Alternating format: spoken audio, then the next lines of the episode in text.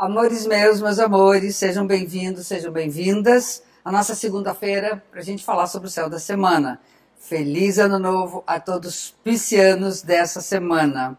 E sempre, como sempre, falando sobre, primeiro, a fase da Lua, que é o que é cíclico, que é o que varia e que volta sempre ao estágio para a nossa evolução. E nós estamos sob a influência da Lua minguante que aconteceu na sexta-feira passada. Então, vai até o final da semana. No sábado entra a lua nova, que vai valer para semana seguinte. Então, a gente vai estar tá realmente vendo a lua minguante. E a lua minguante é quando, depois da cheia, ela começa a diminuir, diminuir, ela vai se recolhendo, recolhendo, até ela sumir.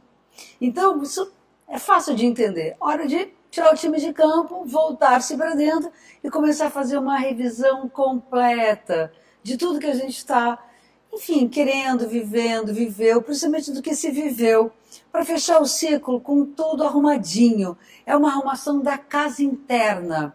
Em geral, na lua minguante, a gente não dá os passos importantes para dar início a alguma coisa. É claro que tem outros fatores, né? Assim, é bem genérico, mas é uma fase mais de revisão, né? De revisar os erros, os acertos, ver onde é que está bacana, onde é que não está. Então é fechamento de ciclo mesmo.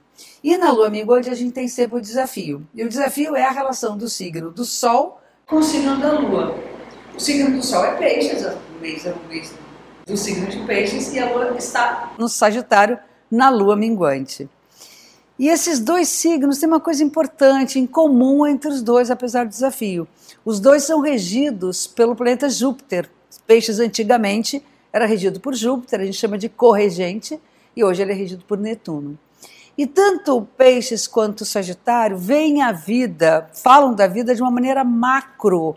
É tudo né, caixa alta. É para a gente enxergar a coisa como um, algo maior na vida.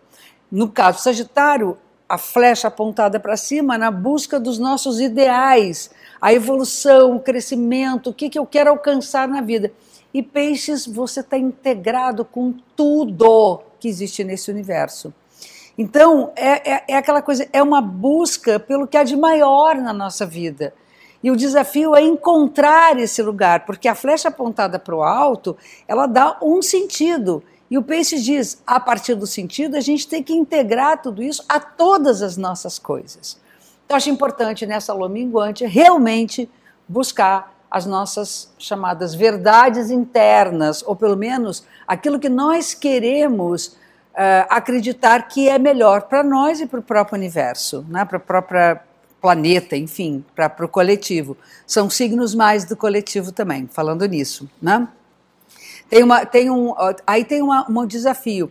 O peixes é um signo mais melancólico, que entra no sentido da sensibilidade, de uma escuta mais uh, imaterial, as coisas não são ditas com tanta uh, clareza. E o Sagitário é um signo de fogo, quente, tem a ver com alegria, tem a ver com a promessa de uma vida melhor. Então a gente tem que andar nos dois lados, né? Essa coisa um pouco mais silenciosa, menos alarmista, assim, tipo assim, ah, tá tudo certo, tá tudo lindo. E também, ao mesmo tempo, nem tão, uh, nem tão para baixo às vezes. Às vezes a gente entra muito lá na profunde nas profundezas e acaba um pouco perdido nas nossas mágoas, nos nossos sentimentos mais entristecidos. Então, é o desafio entre a tristeza e a alegria. Vamos assim chamar esse desafio dessa lua minguante dessa semana. E aí nós temos, no início da semana, a gente vai ter o desafio de entender para onde a gente quer levar os nossos relacionamentos. O desafio é ficar sem saber direito como lidar com o amor, com a sexualidade, com os desejos, com a nossa vida financeira. Não está muito conectadinho, não. A gente não está nas melhores conexões. O ideal é que a gente comece a entender que nem sempre a gente consegue ligar o afeto, o desejo, o amor, até os nossos desejos materiais alguma coisa que faça sentido na vida. Você ter uma atitude amorosa, assim, não faz o menor sentido ter dito aquilo, ter procurado aquela pessoa, ter evitado a outra. Então, o importante assim é cuidar com as conexões, de que maneira você vai se conectar com as pessoas que você ama e de que maneira você vai conectar o seu dinheiro, os seus recursos, as coisas que você quer adquirir ou até a falta delas. Né? Então, tarefa da semana: se organizar financeiramente e tentar uh, não se conectar de uma maneira complicada com as pessoas, para não criar uma, um ruído afetivamente difícil. No meio da semana, a gente vai ter uma conjunção do Sol com Netuno. E isso é muito importante pela dimensão pisciana. Netuno rege peixes, como eu falei.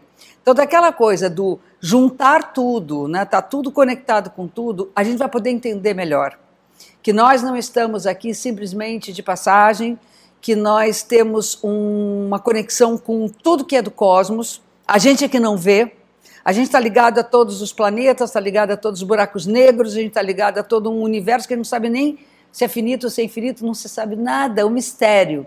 E assim a gente vai estar, tá, tá em contato com os nossos mistérios. É uma semana que assim, o ideal é poder ver bons filmes, é apreciar arte, é fazer terapia, é meditar, sabe? É tudo que mexe com a nossa sensibilidade para que a gente possa é, entender que há algo muito maior para a vida, que a gente pode sonhar, que a gente pode uh, entrar no mundo da fantasia. Sabe uma fantasia que é legal? Claro, não é para imaginar o ideal perfeito e se frustrar, pode até acabar se frustrando se a gente for num caminho onde a realidade não está presente.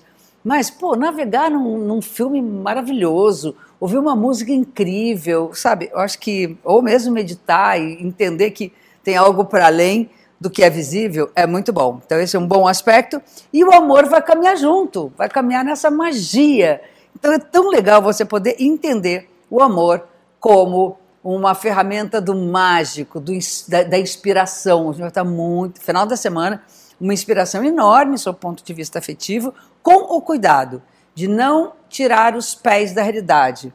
Porque, como o amor está conectado com o imaginário, pode ser que a gente idealize também o ser amado, a pessoa que a gente quer conquistar ou quem está do nosso lado. Isso pode levar a uma frustração se não tiver filtro, se não reconhecer que amar é um trabalho também, que relação precisa ter a aceitação das falhas, dos erros. Não somos perfeitos e se a gente idealizar demais, a gente acaba se frustrando. Certo? É isso, meus amores. Uma linda semana para vocês. Encontro vocês na próxima segunda-feira. Um beijo gigante.